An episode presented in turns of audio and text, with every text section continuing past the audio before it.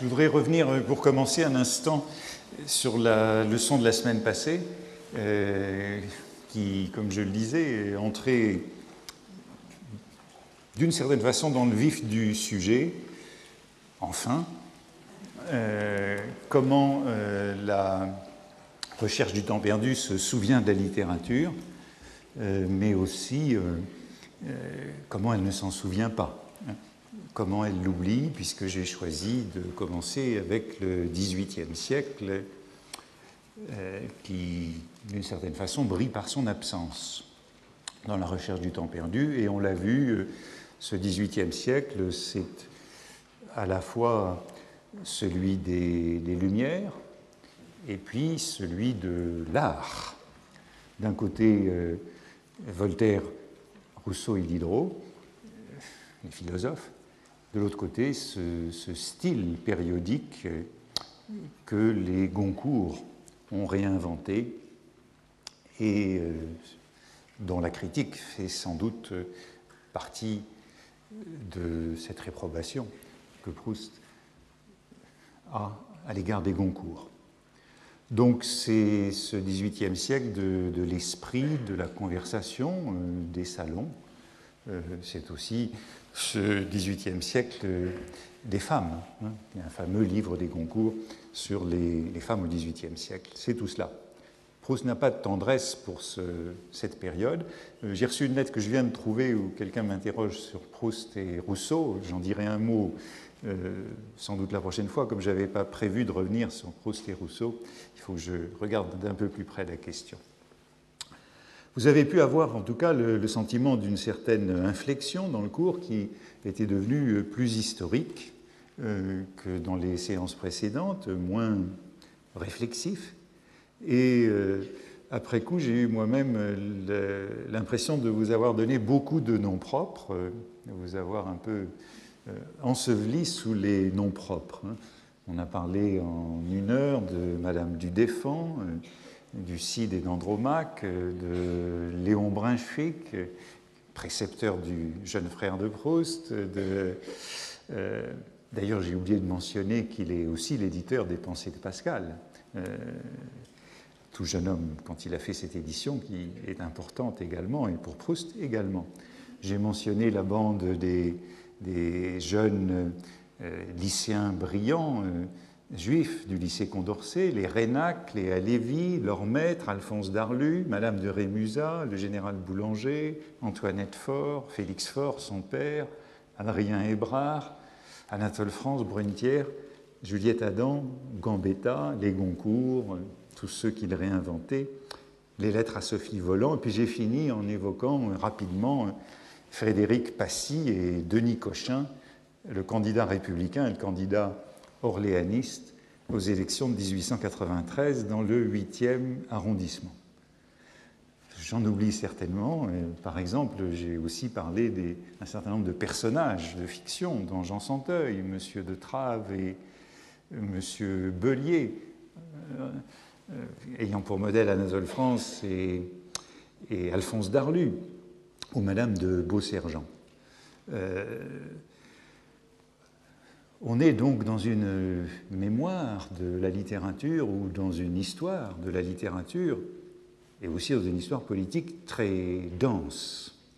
Et je pourrais me défendre en vous disant que j'ai justement voulu vous, exposer à la réalité de ce qu'est cette prodigieuse mémoire proustienne.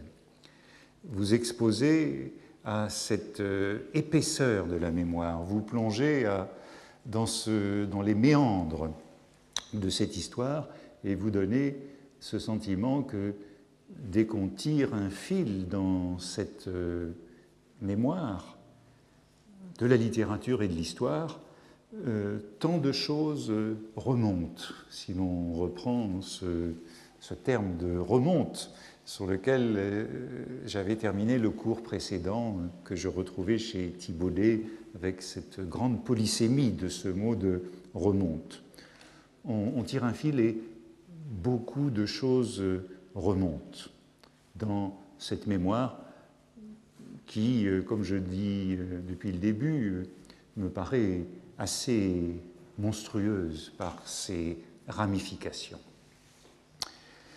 On va donc continuer aujourd'hui dans la même veine, mais je crois qu'il y aura quand même un petit peu moins de références ou de noms propres. En tout cas, après euh, l'absence du XVIIIe siècle, dont on a parlé la dernière fois, cette sorte de, trou de mémoire, hein, ou cette façon pour nous d'explorer cette mémoire euh, à rebours par son manque, après cela, il me semble que la suite euh, naturelle, c'est de parler de la présence intense, celle-ci, du grand siècle, du classicisme de Proust, si l'on veut, ou plutôt, puisque il me semble que le classicisme de Proust n'est pas une expression très appropriée, comme euh, on va le voir, des, des, rapports de Proust et des classiques ou des rapports de Proust et du grand siècle. Et on peut justement se demander comment l'entendre, cette position de Proust, euh, à un moment où il est beaucoup question du, d'un classicisme moderne, par exemple à la NRF, ou d'une renaissance classique dans des milieux plus proches euh, de Moréas ou de Maurras. Il y a donc beaucoup de variantes de cette euh, valorisation du XVIIe siècle et des classiques, et il est important de voir quelle est cette mémoire du XVIIe siècle chez Proust entre l'académisme, le néoclassicisme de l'école, le classicisme moderne de la NRF ou le classicisme de l'action française. Quel est le XVIIe siècle de Proust? Bon, est-ce Corneille, est-ce Racine? Je n'en parlerai pas, mais je vous renvoie à ce passage savoureux qui est celui du devoir de Gisèle, hein, la composition de Gisèle dans Les jeunes filles en fleurs. Euh, Gisèle qui a eu au certificat, je crois, c'est au certificat, un sujet à traiter, sujet tout à fait euh, canonique dans euh, l'enseignement de ses débuts de la Troisième République. Elle a dû choisir entre ces deux sujets. Sophocle écrit des enfers à Racine pour le consoler de l'insuccès d'Athalie, ou bien vous supposerez qu'après la première représentation d'Esther, Madame de Sévigné écrit à Madame de Lafayette pour lui dire combien elle a regretté son absence. Je vous renvoie à, ces pages, ces trois pages simplement prodigieuses qui suivent, où nous sommes exposés au devoir de Gisèle et ensuite aux commentaires des jeunes filles d'Albertine et d'André euh, sur euh, les réussites et les erreurs de Gisèle, qui, par exemple, elle a choisi le premier sujet, hein. euh, Sophocle s'adressant des enfers à Racine pour le consoler d'Athalie, et, Sophocle appelait Racine mon cher ami, si mes souvenirs sont bons, ce qui ne plaît pas beaucoup à Albertine. En tout cas, il y a ce XVIIe siècle de la culture scolaire. Vous le voyez, il est dès cette instance euh, caricaturé et ridiculisé par Proust, ce n'est certainement pas celui-là. Mais enfin, si l'on a associé la semaine passée euh, l'indifférence ou même le refus du XVIIIe siècle chez Proust au caractère euh, matérialiste, on a vu ce mot réapparaître à différentes reprises, et mondain, frivole, léger, l'esprit du XVIIIe siècle, si c'est cela que Proust réprouvé dans ce siècle. En revanche, l'apologie du XVIIe siècle, elle nous fait penser que c'est, je l'annonçais la semaine passée, le siècle de la monarchie et de la religion. Et le choix du XVIIe siècle contre le XVIIIe siècle correspond bien sûr à une grande division de la France, de la pensée en France. C'est une querelle philosophique, mais aussi euh, politique, mais aussi euh, existentielle. Et on peut dire que c'est une querelle qui se prolonge tard dans le XIXe siècle et tard dans le XXe siècle, peut-être jusqu'à nous. y a-t-il un tempérament 17e et un tempérament 18e Roland Barthes euh, disait en 1971 dans un entretien J'ai lu, hélas, sans doute, plus de Bossuet que de Diderot. Euh, ce lycéen parisien, euh, protestant en plus, des années, de la fin des années 20 et des années 30, se souvenait donc encore que son éducation avait été du côté du XVIIe siècle plutôt que du XVIIIe. Il y a un parti de l'ordre et un parti du mouvement, un parti du progrès et un parti de la réaction, un parti du XVIIe siècle et un parti du XVIIIe siècle. Et c'est un petit peu vers ce XVIIe siècle comme lieu de mémoire de la France que je voudrais euh, nous orienter pour commencer aujourd'hui. Il y a un thème euh, présent ici qui est celui des deux France, thème très important à l'époque de Proust, thème actualisé dans l'affaire Dreyfus, où l'expression les deux France a été beaucoup utilisée. On l'utilise encore aujourd'hui. J'ai constaté qu'il y a un livre qui vient d'être publié sous ce titre, mais dans un tout autre sens. Et après tout, est-ce dans un tout autre sens? Je ne sais pas. Cela me, rappelle, parce que la mémoire c'est un peu le voyage, un mot célèbre de Brunetière, chantre, s'il en est, du XVIIe siècle et des classiques, euh, un mot qui est rapporté par Peggy dans Un nouveau théologien, M. Fernand Laudet. Je vous cite euh, Peggy, mais c'est un mot célèbre de Brunetière qu'on trouverait euh, sous d'autres plumes. Un jour, Brunetière recevait une dame qui lui avait apporté de la copie. Même à la revue des deux mondes, les dames apportent quelquefois de la copie. Madame, dit Brunetière, je ne puis malheureusement publier votre roman. Et pourtant, c'est du pur 16e. Et quoi, monsieur, dit la dame, aurais-je ce bonheur que mon œuvre, que mon style serait un style de ce grand XVIe siècle? Madame, dit Brunetière, j'ai voulu dire du 16e arrondissement. Je crois que ça nous montre bien ce que je veux dire par. Évidemment, le, le mot ne fonctionnerait pas de la même façon avec le 17e arrondissement, euh, dont Proust est une partie de sa vie, euh, mais enfin, ça nous montre bien ce que le siècle représente comme lieu de mémoire dans la géographie même de la ville et du pays.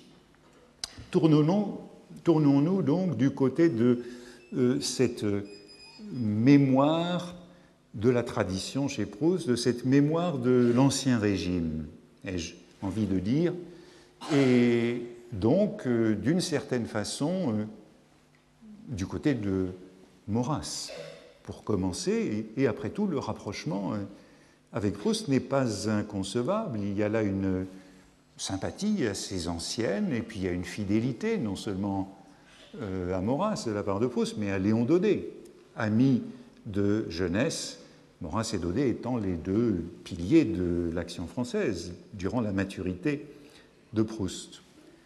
Et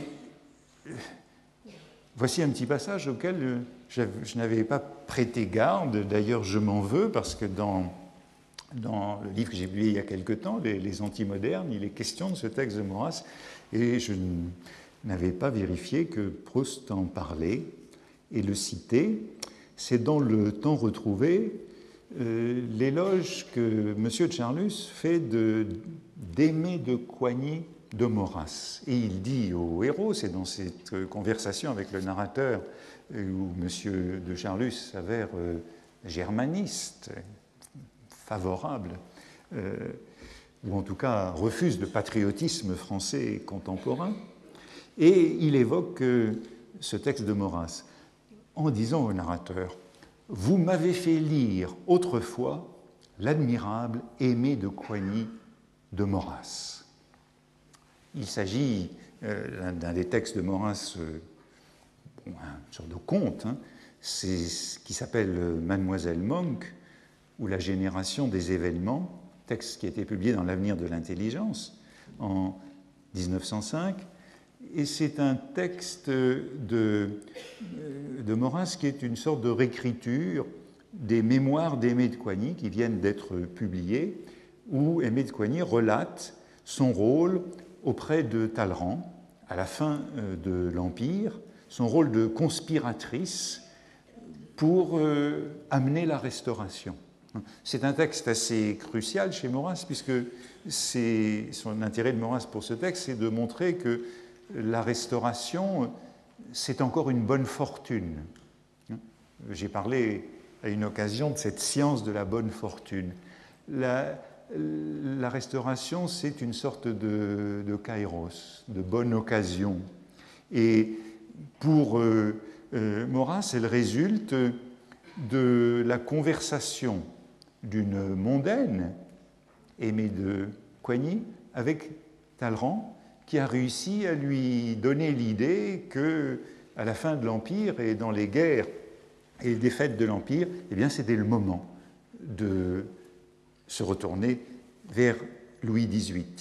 Et M. Charlus compare la situation présente, hein, celle de la guerre, on est en 1916 ou 1917, et celle de 1812, de la fin des guerres de l'Empire. Et il ajoute, il termine comme ceci, Si l'aimé actuel existe, ses espérances se réaliseront-elles? Je ne le désire pas.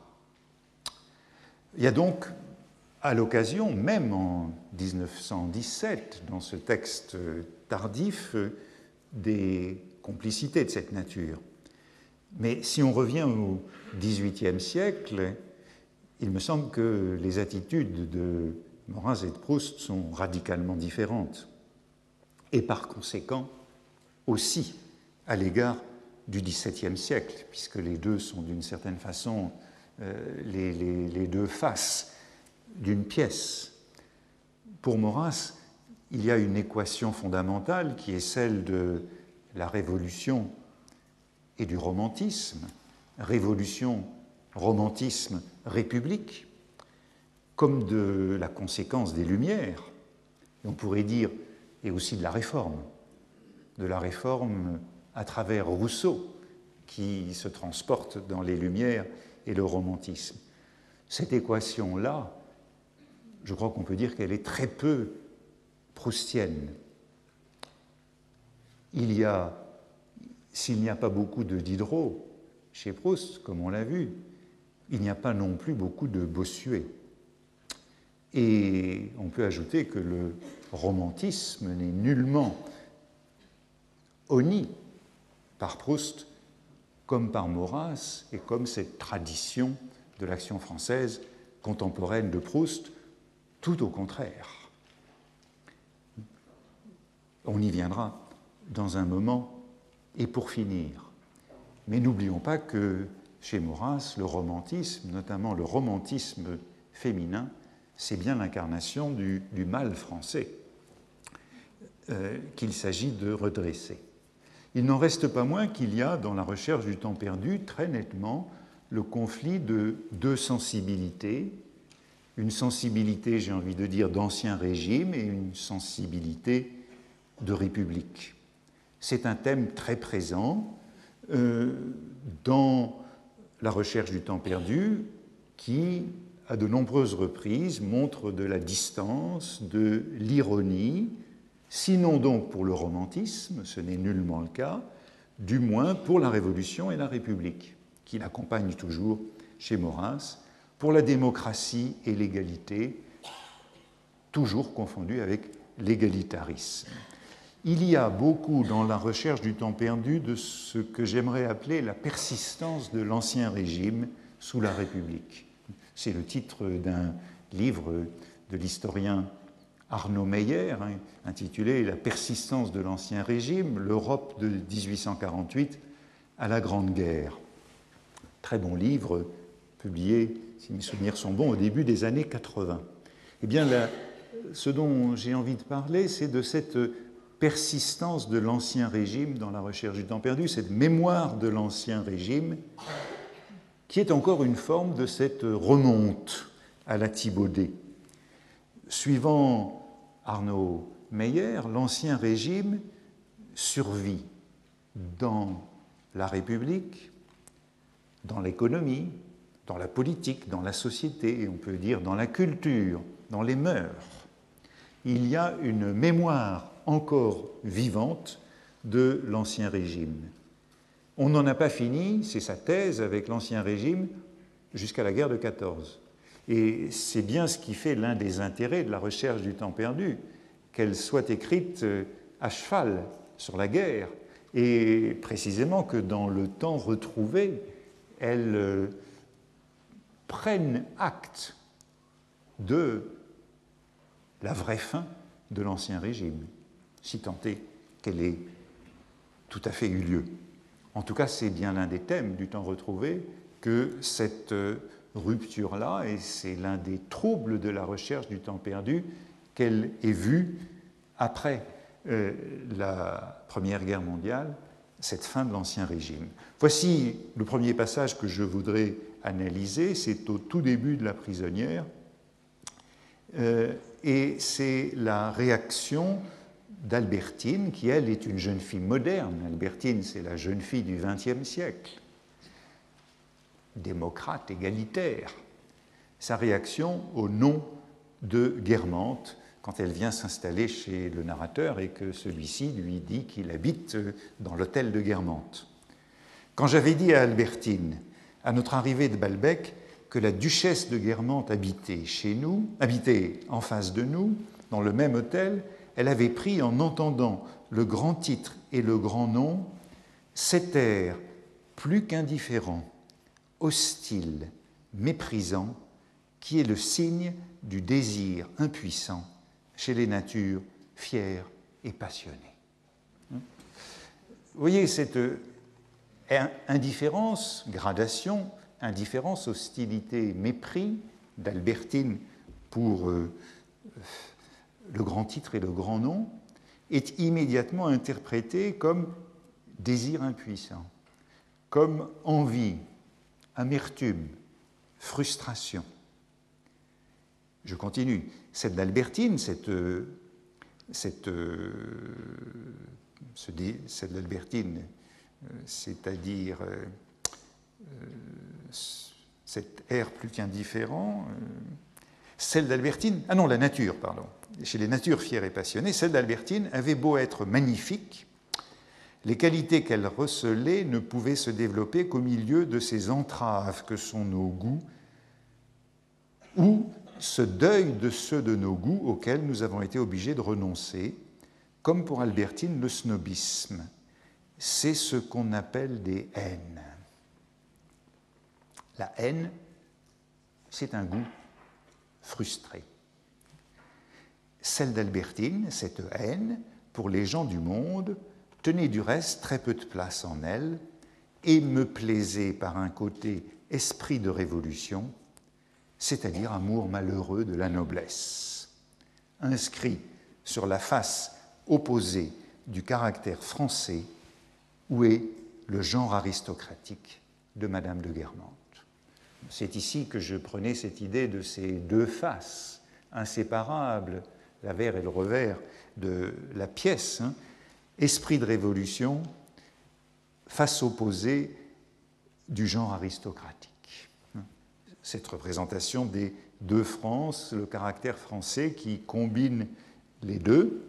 Et le passage se termine ainsi, ce genre aristocratique, Albertine, par impossibilité de l'atteindre, ne s'en serait peut-être pas soucié, mais s'étant rappelé qu'Elstir lui avait parlé de la duchesse comme de la femme de Paris qui s'habillait le mieux, le dédain républicain à l'égard d'une duchesse fit place chez mon ami un vif intérêt pour une élégante. Le passage est assez retors. Hein. Euh, comme vous le voyez, cette euh, indifférence, hostilité, mépris, suivant cette gradation, haine, puisqu'on arrive à la haine d'Albertine, pour l'aristocratie, c'est le point de départ, mais cette haine est immédiatement interprétée euh, de manière négative. Ce n'est pas une haine positive que celle-là, c'est une passion blessée, c'est un snobisme déçu, c'est un désir frustré. Et puis vient une sentence générale du narrateur pour justifier cette analyse psychologique de l'esprit révolutionnaire, une inclination à laquelle on a été forcé de renoncer donne lieu à de la haine. Hein? C'est une proposition générale. L'esprit de révolution, c'est la conclusion, l'esprit de révolution, le dédain républicain, belle expression de ce petit passage, l'esprit de révolution, le dédain républicain est ainsi assimilé en général par le narrateur à un désir impuissant ou à un amour malheureux.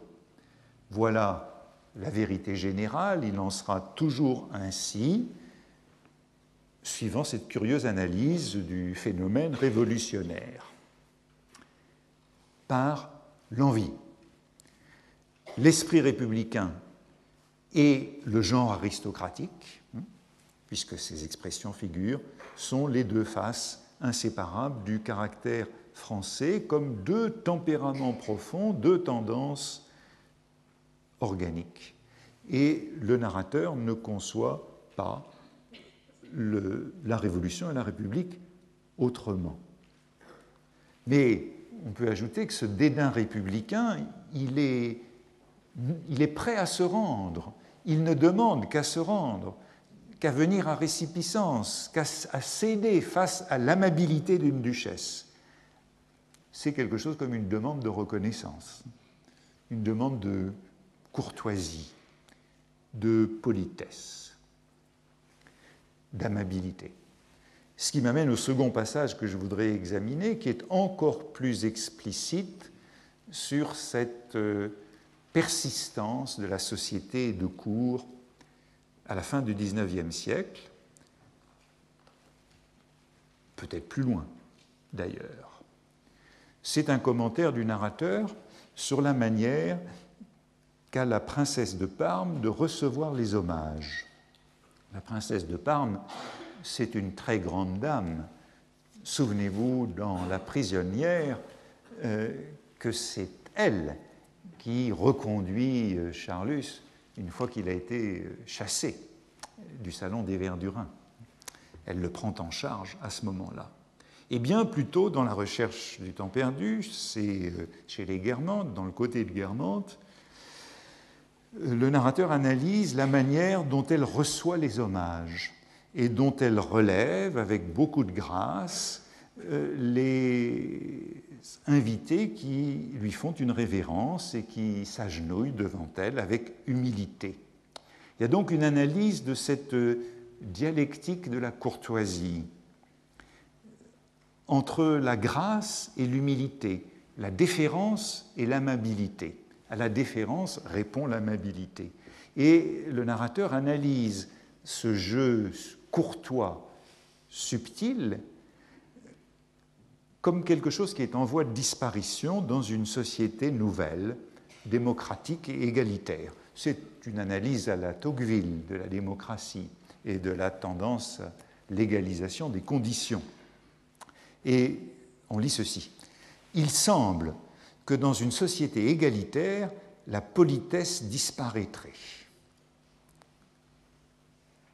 Non comme on croit, par le défaut de l'éducation, mais parce que chez les uns disparaîtrait la déférence due au prestige qui doit être imaginaire pour être efficace, et surtout chez les autres, l'amabilité qu'on prodigue et qu'on affine quand on sent qu'elle a pour celui qui la reçoit un prix infini, lequel, dans un monde fondé sur l'égalité, tomberait subitement à rien comme tout ce qui n'avait qu'une valeur fiduciaire.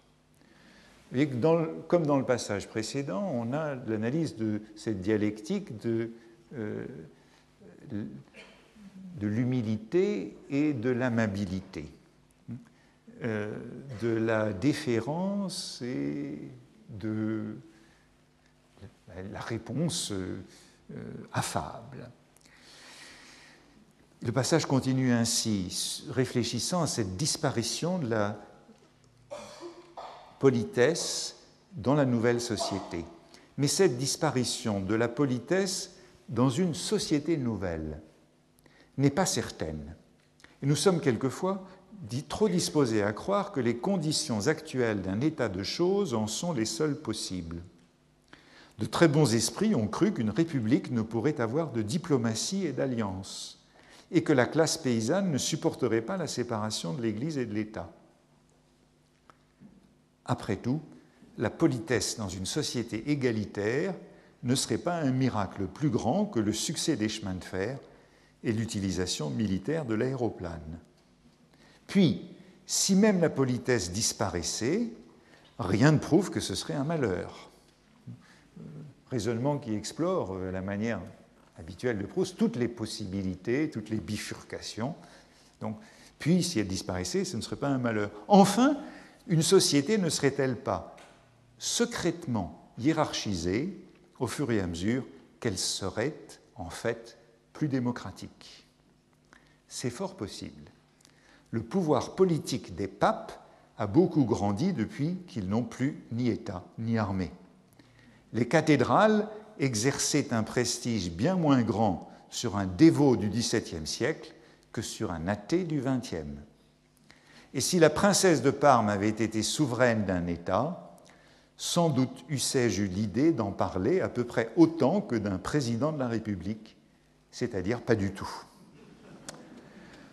On a donc un passage assez typique de ces proliférations d'hypothèses à la manière de Proust, hein, euh, de ces rebondissements. Euh, Isabelle Sersa a employé la semaine passée l'expression d'intercalation, de ces intercalations ou encore de ces remontes. La politesse disparaît en démocratie, telle est la thèse initiale, avec euh, la déférence du peuple à l'égard des grands et avec l'amabilité de l'aristocratie pour les petits. Et vous voyez que respect et affabilité sont fondés sur euh, cette valeur imaginaire, le prestige fiduciaire. Puis euh, le passage continue par de multiples arguments qui sont contraires hein, à la thèse de la disparition de euh, la politesse. Je crois que les exemples sont importants. Hein. Est-ce que la disparition de la politesse est fatale sous la République? La République a une diplomatie, on pourrait revenir à cette idée que euh, République et diplomatie sont incompatibles.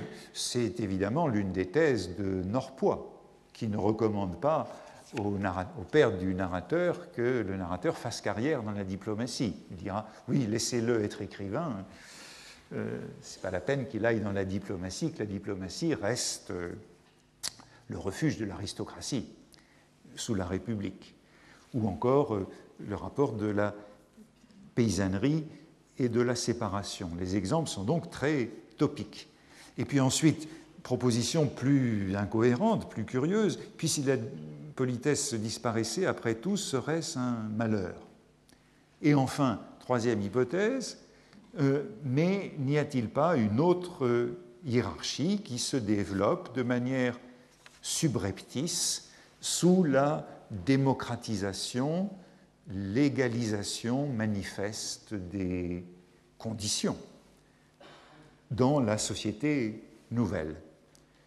Il y a l'idée que la démocratie, la société nouvelle, susciterait une hiérarchie différente, secrète, permettant donc la rémanence de l'ancien dans le nouveau.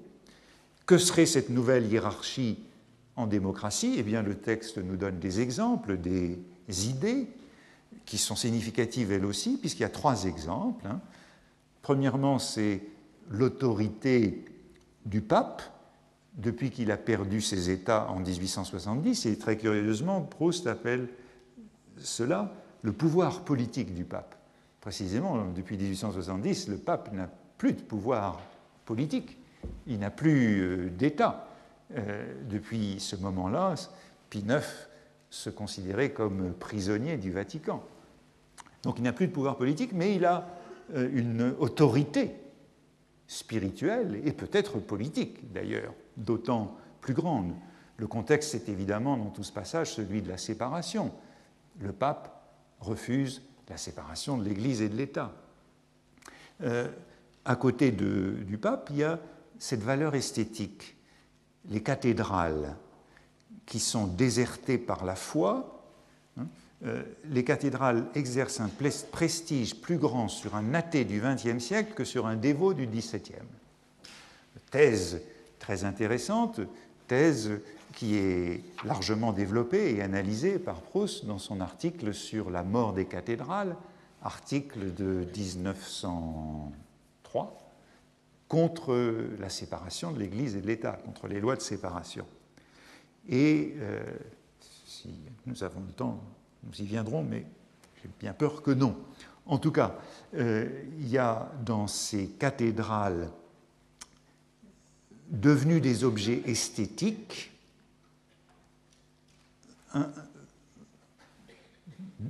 une réflexion de Proust très importante puisqu'il s'oppose à Raskin sur ce terrain. Raskin dit euh, les cathédrales, euh, on ne peut les apprécier que si on a la foi. L'autre source de Proust, Émile Malle, dit le contraire, que les cathédrales, on peut en avoir une appréciation esthétique. Il y a là tout un débat. On voit que Proust a l'air, ou son narrateur a l'air plutôt du côté de l'appréciation esthétique des cathédrales. Enfin, il y a cette qualité littéraire de la princesse de Parme, qui appartient à une famille, les Bourbons-Parme, qui ont cessé de régner depuis un certain nombre de décennies et qui a donc beaucoup plus de charme qu'un président de la République. Donc tout ce passage insiste ainsi sur euh, le prestige d'une tradition déchue, sur le chic qui est lié à la perte de pouvoir. Le pape, la cathédrale, la princesse de Parme.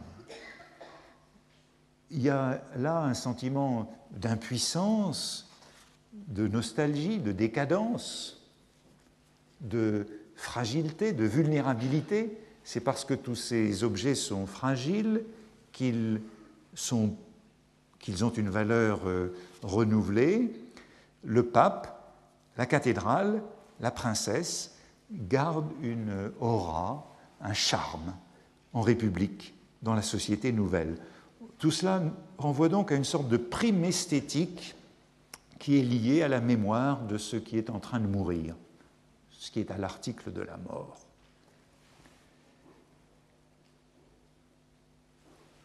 Ça ne peut nous faire penser évidemment à du Chateaubriand, un grand thème de Chateaubriand, euh, que cette émotion devant ce qui est en train de disparaître, comme la monarchie, justement.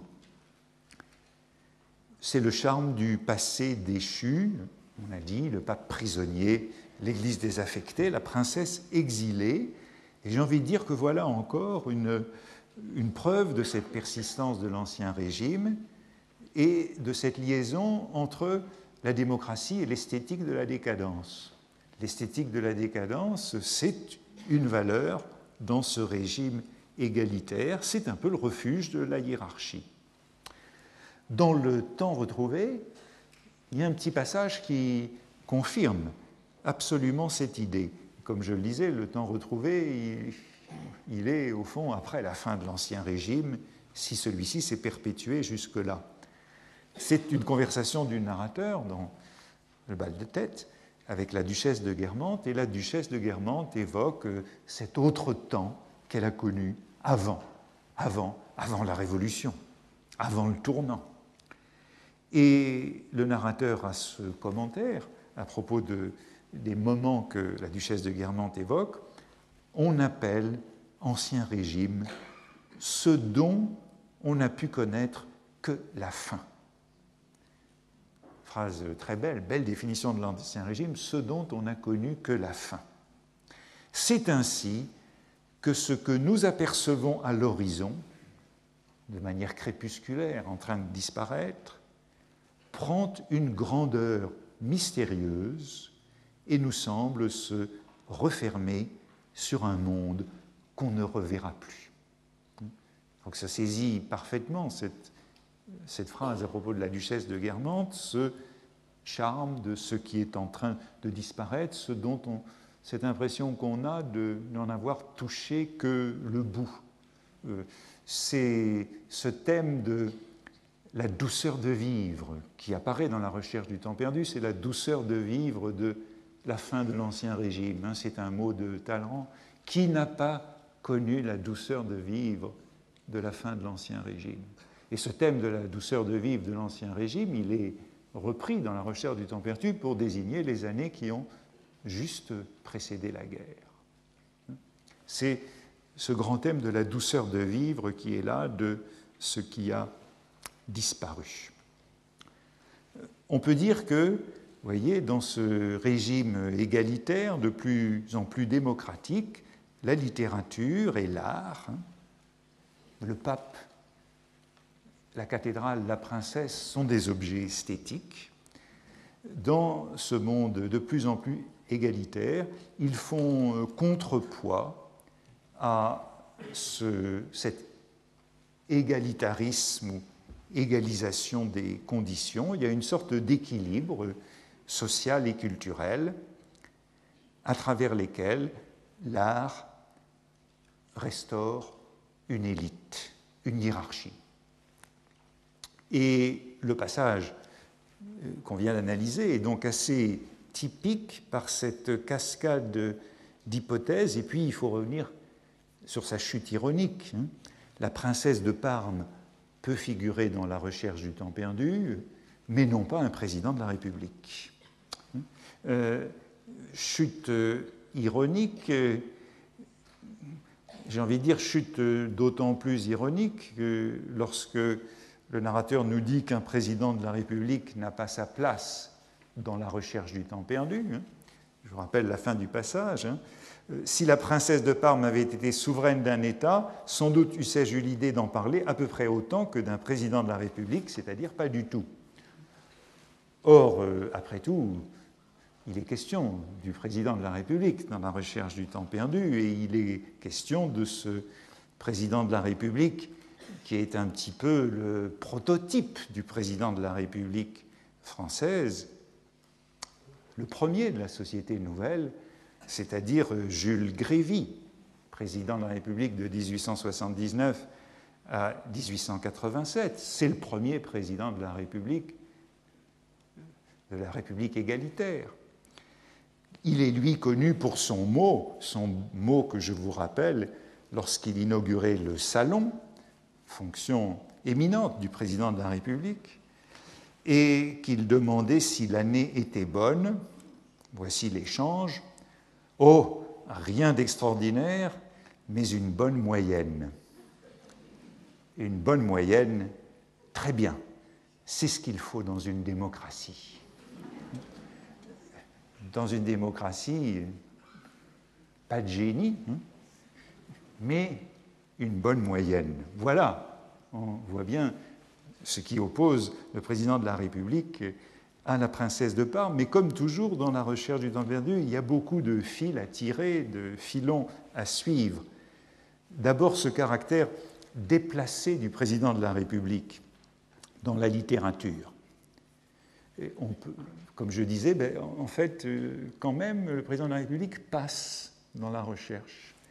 Et quand il passe, euh, il passe toujours mal, justement. Euh, chaque fois qu'un président de la République traverse une page de la recherche du temps perdu, il y a un problème. Il y a une gêne, un embarras. Chaque fois que son nom apparaît dans le roman, euh, il y a un petit malentendu. Par exemple, Grévy est cité par Swann dans Un amour de Swann. C'est au début d'un amour de Swann et c'est justement pour nous signifier le, malentendu de sa position chez les Verdurins. Swann, qui veut faire des frais, euh, se propose euh, d'obtenir pour la petite bande des places pour les Danichev. Et il dit, c'est une gaffe, je déjeune justement demain avec le préfet de police à l'Élysée. Comment ça, à l'Élysée? Cria le docteur Cottard d'une voix tonnante. Oui, chez M. Grévy, répondit Swann, un peu gêné de l'effet que sa phrase avait produit. Chez. Comment ça, M. Grévy? Vous connaissez M. Grévy? dit-il à Swann. Je le connais un peu. Nous avons des amis communs. Il n'osa pas dire que c'était le prince de Galles. Du reste, il invite très facilement.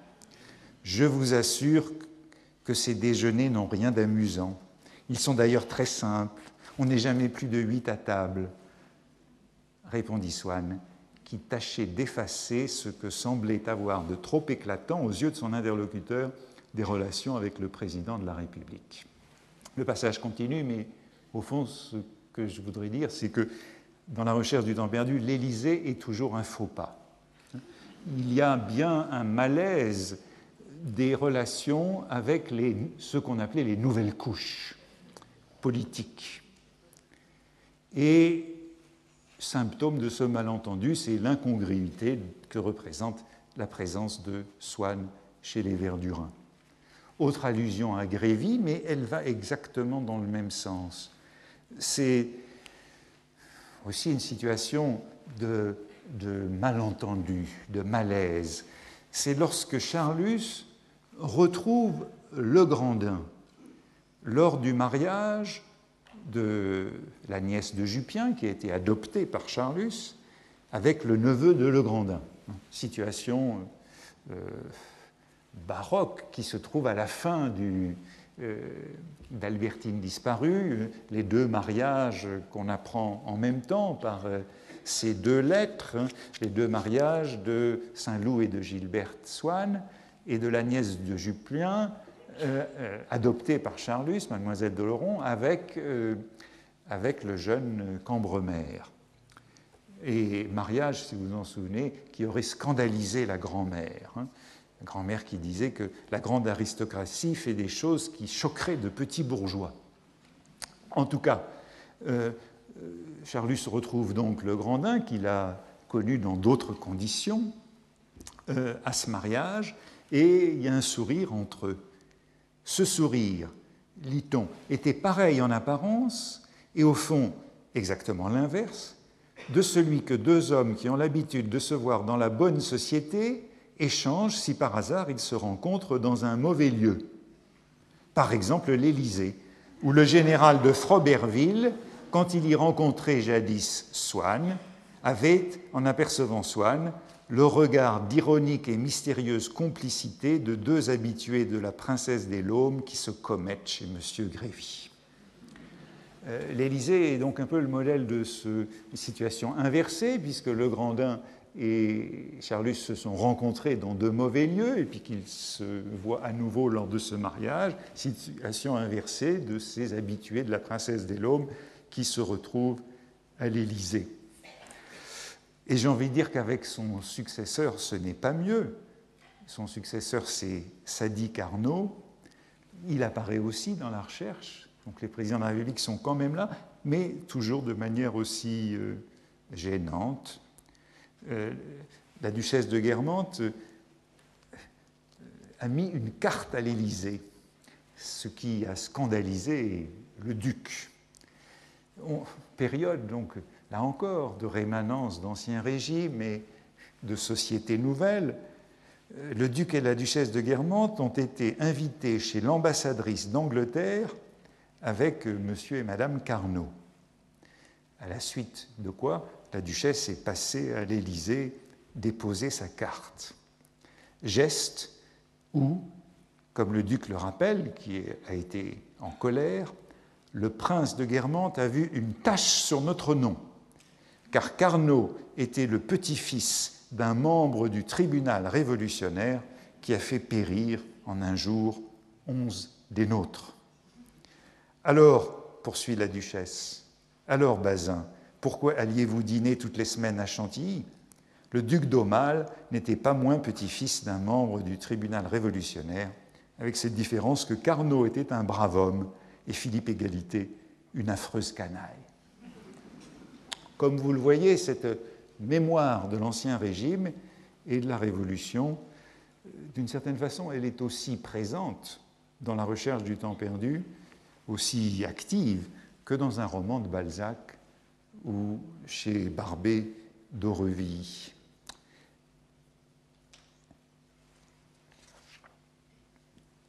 Troisième euh, petit exemple que je voudrais analyser, où on a une situation de même nature, de même euh, retournement des valeurs ou persistance de l'Ancien Régime, mémoire de l'Ancien Régime.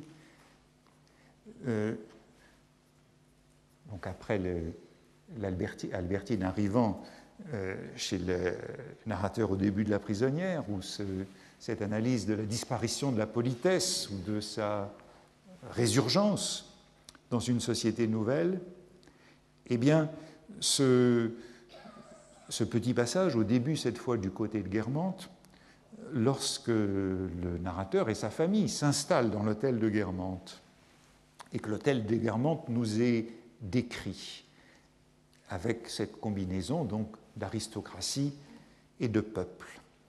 C'était une de ces vieilles demeures, comme il en existe peut-être encore, et dans lesquelles la cour d'honneur soit alluvion apportée par le flot montant de la démocratie, soit lait de temps plus anciens, où les divers métiers étaient groupés autour du Seigneur, avait souvent sur ses côtés des arrière-boutiques, des ateliers, voire quelques échoppes de cordonniers ou de tailleurs, comme celles qu'on voit à côté au flanc des cathédrales que l'esthétique des ingénieurs n'a pas dégagé.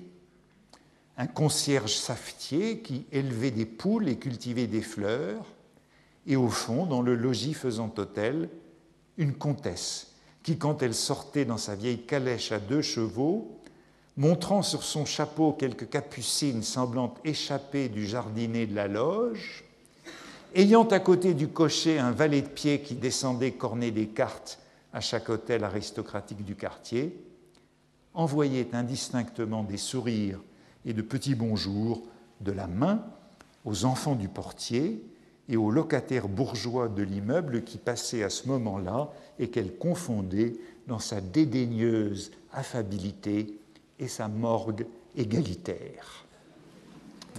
Une seule longue phrase, assez complexe, pleine de ces insertions parenthèse tirée, et encore une fois une scène très ambiguë, on pourra faire remarquer, qui revient à la cathédrale. Et la cathédrale, qui n'a pas encore été restaurée par Viollet-le-Duc, entourée de toutes ces échoppes à ses flancs. Et ce que le narrateur analyse, c'est cette euh, interaction sociale entre la noblesse au fond de l'hôtel et le peuple dans la cour et les locataires dans les étages supérieurs de la maison. Encore une fois, la phrase est celle-ci, dans une parenthèse, hein, soit alluvion apportée par le flot montant de la démocratie, soit lait de temps plus anciens, où les divers métiers étaient groupés autour du Seigneur voyez les deux interprétations qui nous sont proposées, soit le flot montant de la démocratie, soit la persistance de l'Ancien Régime. Peut-être qu'il faut d'abord dire un mot sur ce cliché, le flot montant de la démocratie. On le trouverait beaucoup dans la littérature, un petit peu partout. Euh, la démocratie, c'est un fleuve qui monte.